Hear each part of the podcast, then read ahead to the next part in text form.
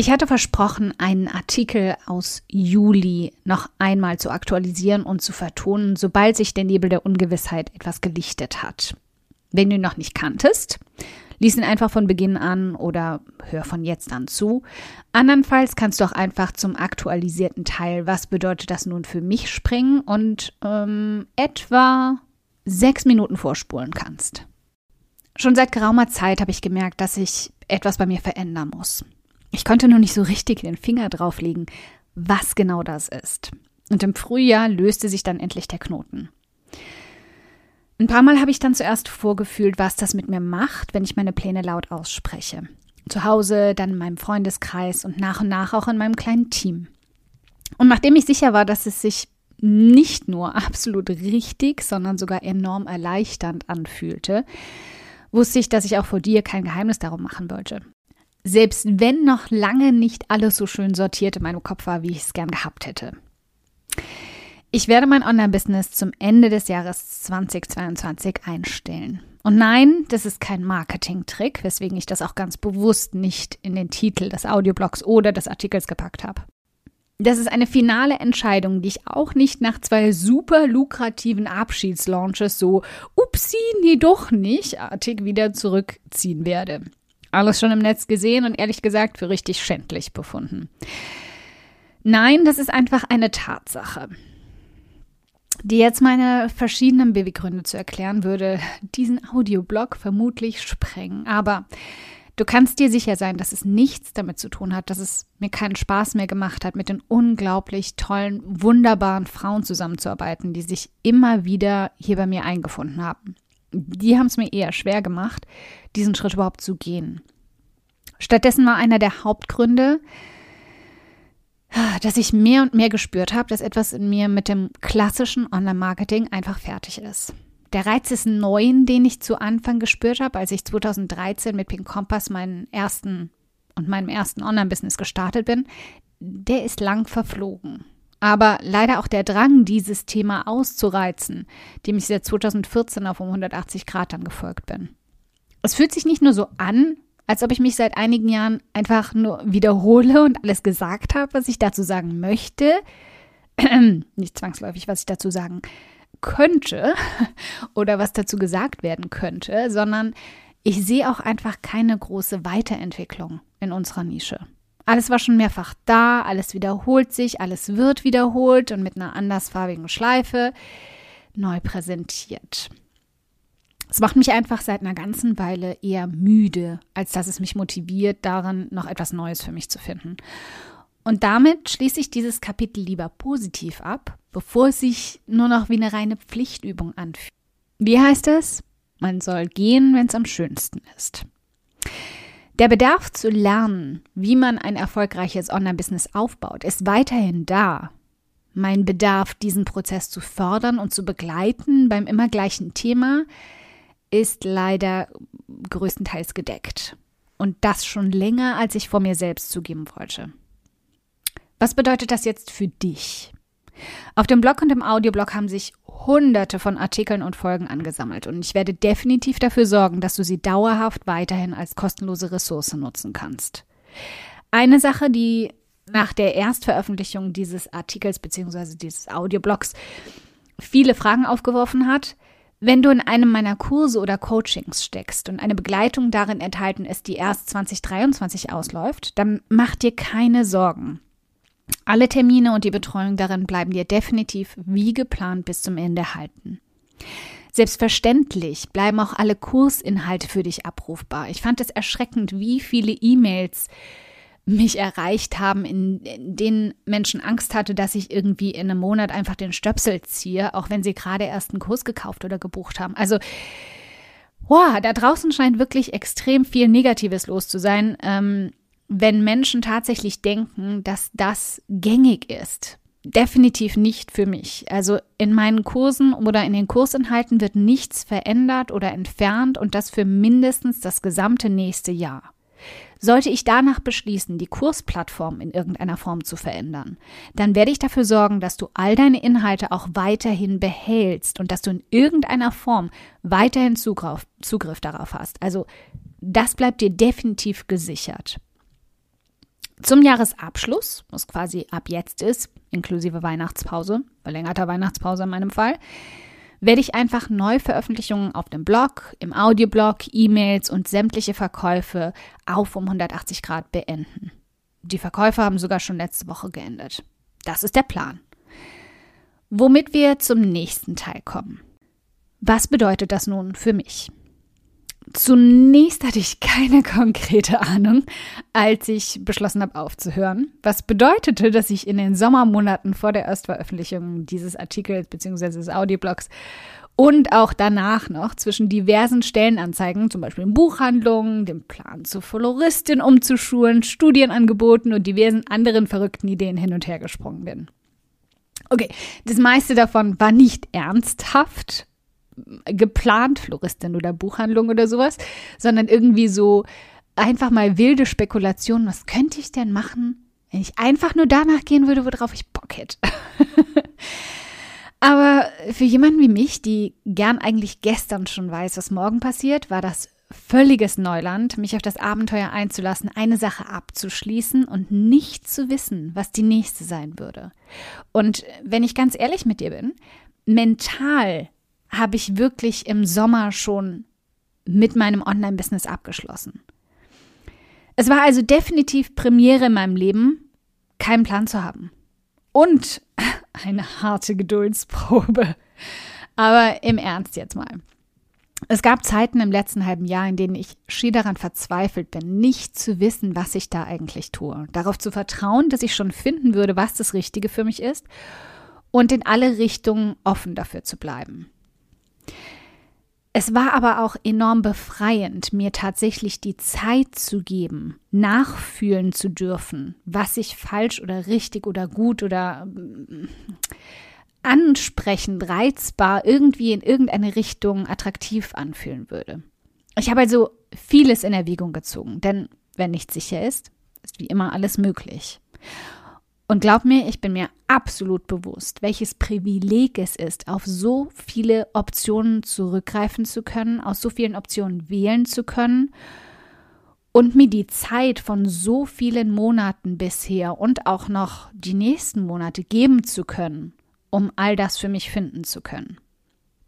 Ich habe also überlegt, nochmal einen komplett neuen Beruf anzugehen, in einen alten in irgendeiner Form zurückzukehren, ein komplett neues Online-Business aufzubauen mit einer ganz anderen Idee oder vielleicht auch einfach nur dem grandiosen bestehenden Team einer weiteren Unternehmerin in irgendeiner Art anzuschließen. All das schien möglich und lag auch alles in den vergangenen sechs Monaten mal auf dem Tisch.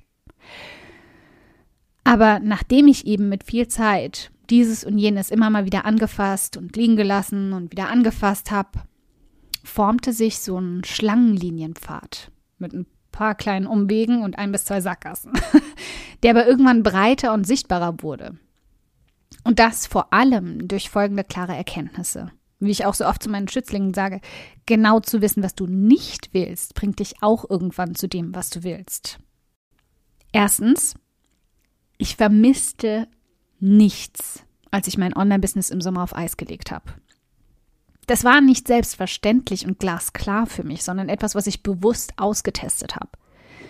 Statt mich also jeden Tag hinter meinen Laptop zu klemmen im Sommer, habe ich seit August wieder jeden Vormittag die Schulbank gedrückt und intensiv Französisch gelernt. Schließlich lebe ich seit diesem Jahr in einer französischsprachigen Stadt. Meine Nachmittage wurden also mit viel Sonne, viel Genfer Seeluft und vielen, oh so vielen Vokabeln gefüllt. Ich habe mir selbst erlaubt, einfach nur dann an den Laptop zu gehen, wenn mich die Muse für einen Artikel oder Audioblog, ein neues Projekt oder sogar eine neue Business-Idee küssen würde, die mich mit Begeisterung zurück an die Tasten ziehen würde. Und sie kam nicht ein einziges Mal vorbei dass ich immer noch viel Wissen zu geben habe und das definitiv viel Wert für Menschen hat, konnte ich in den bestehenden Coachings im Sommer und auch in meiner Community zwar sehen, aber der Drang, mich nach außen mitzuteilen, hat scheinbar nicht nur die vergangenen Jahre auf Social-Media-Kanälen geendet, sondern auch auf allen anderen digitalen Ebenen. Eine Persönlichkeit, in Anführungszeichen, des öffentlichen Lebens zu sein, wie Instagram das mal so schick formulierte, hat für mich einfach komplett seinen Reiz verloren. Ich vergesse die meiste Zeit, dass es all diese Möglichkeiten gibt, mich mitzuteilen. Und ich genieße es, im Hier und Jetzt zu sein, bei mir und den greifbaren Menschen um mich herum.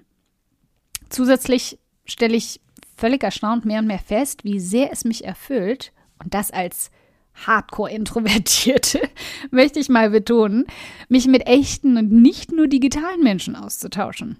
Ganz ohne ein Handy oder eine Tastatur als Zwischenhändler. Und hier frage ich mich, hat Covid das mit mir gemacht? Das jahrelange Alleinreisen? Oder bin ich da nicht die Einzige, der es gerade so geht? Mich wird das wirklich, wirklich interessieren. Vor allem aber habe ich entsetzt erkannt, dass die vielen Jahre im Digitalen mir tatsächlich schleichend auch ein wenig meine Empathie betäubt haben. Es ist einfach leichter, weniger mitzufühlen, wenn das Gesicht ein unbewegtes Profilbild oder sogar nur der Name, nur Buchstaben unter einer E-Mail oder in einem Kommentarfeld sind. Und das hat mich ehrlich ein bisschen geschockt. Ist aber trotzdem auch einfach menschlich bei der Masse an digitalen Kontakten, die irgendwann einfach verschwimmen. Das können wir auch in allen gesellschaftlichen Entwicklungen aktuell sehen und beobachten. Ghosting, Cyberbullying, Hate Speech unter Profilen oder in Kommentarfeldern, alles Symptome einer digitalen Art des Social Distancing. Und das Gegenmittel sollte uns eigentlich allen klar sein. Zweitens. Sinnhaftigkeit hat aktuell für mich eine andere Gewichtung. Seit sich mein Bewusstsein für die Klimakrise, Feminismus und den Aktivismus in den letzten Jahren extrem geöffnet hat und sich der Blick auf die Welt für uns alle so radikal verändert, habe ich mehr und mehr diese Leere in mir gespürt.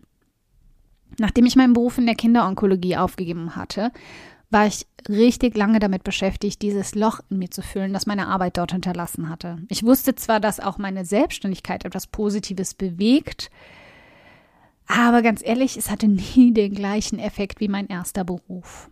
Dorthin zurückzugehen war nie eine Option für mich. Schließlich hatte er mich auch gleichermaßen krank gemacht, wie er mir das Gefühl gegeben hatte, etwas Sinnvolles zu leisten. Aber ich fing an, zumindest wieder in diese Richtung zu denken.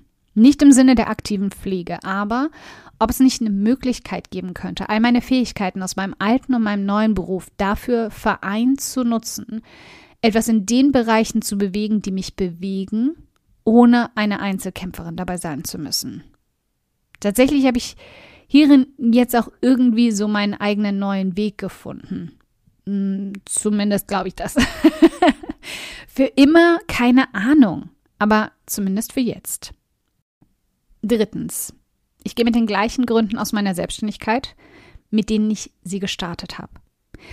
Und das finde ich den faszinierendsten Teil dabei. Die Erkenntnis, dass die gleichen Gründe, die ich anfangs für den Start meiner Selbstständigkeit hatte, nun die sind, die mich daraus hinausführen. Ich möchte nichts mehr tun, von dem ich nicht 100% überzeugt bin. Ich möchte in meiner Arbeit keine moralischen Kompromisse eingehen müssen, um erfolgreich darin sein zu können. Ich möchte mit der Form des aktuellen Online-Marketings nichts mehr aktiv verkaufen. Und ich möchte mit den aktuellen Bedingungen darin nicht mehr arbeiten. Kleine Side Note. Zu diesen Punkten als Startlektüre kann ich dir den Artikel von Tarzan Kay empfehlen. Ich habe den unter dem Audioblog auch verlinkt. Ich bin danach mit einem Rattenschwanz an Erkenntnissen weiteren Seiten wie diesen gefolgt und habe mich gut zwei oder drei Monate zum Jahresbeginn nur damit auseinandergesetzt, all das zu lernen, zu integrieren und ja, ehrlich gesagt, dann auch einfach zu den Schlüssen gekommen zu sein, die, ja, warum wir uns gerade hier befinden. Und ja, zu all dem hätte ich natürlich auch Alternativen finden können, entwickeln können, dir beibringen können, also das Online-Marketing quasi umzukehren, umzudrehen und all diese moralischen Kompromisse, bliblablub, irgendwie schön biegen zu können, im positiven Sinne. Aber mir fehlt aktuell einfach die Motivation dazu. Aus den Gründen von Punkt 1 und 2. Denn genauso wie ich die Selbstständigkeit als Möglichkeit der Unabhängigkeit angesehen habe, möchte ich jetzt wieder unabhängig von der Verantwortung sein, mein eigenes Unternehmen führen zu müssen. Keine Jahrespläne, Quartalspläne oder Launchpläne mehr erstellen zu müssen. Mir nicht ständig neue Produkte, Projekte oder Inhalte einfach aus den Fingern saugen zu müssen. Was mir viele Jahre leicht fiel und zuflog, wurde irgendwann anstrengend. Nach neun Jahren, neun Monaten und 19 Tagen des Online-Business und der grenzenlosen Kreativität ah, ist bei mir einfach die Luft raus. Und auch irgendwie verständlich, oder? Es wird Zeit für neues Feuer. So, nun bin ich recht ausschweifend abgedriftet und nach der ersten Veröffentlichung dieses Artikels zum Audioblog im Juli wurde ich darum gebeten, doch mal zu teilen, was so alles an Gedanken in mir herumschwirrt. Mehr zu dem Warum, wieso, weshalb. Das war so einiges davon. Lange nicht alles. Wie gesagt, ich könnte wahrscheinlich noch eine Stunde weiterreden, aber es war wirklich ich würde mal sagen, das Wichtigste davon.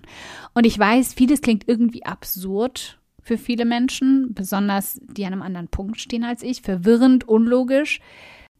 Aber in meinem Kopf ergibt das alles Sinn. Auch wenn du also nicht alles oder sogar gar nichts davon nachvollziehen kannst, dann sei dir bei einem sicher. Nichts davon bedeutet, dass ich deshalb anders oder schlechter über andere Unternehmerinnen, Selbstständige oder Starterinnen denke. Ganz im Gegenteil.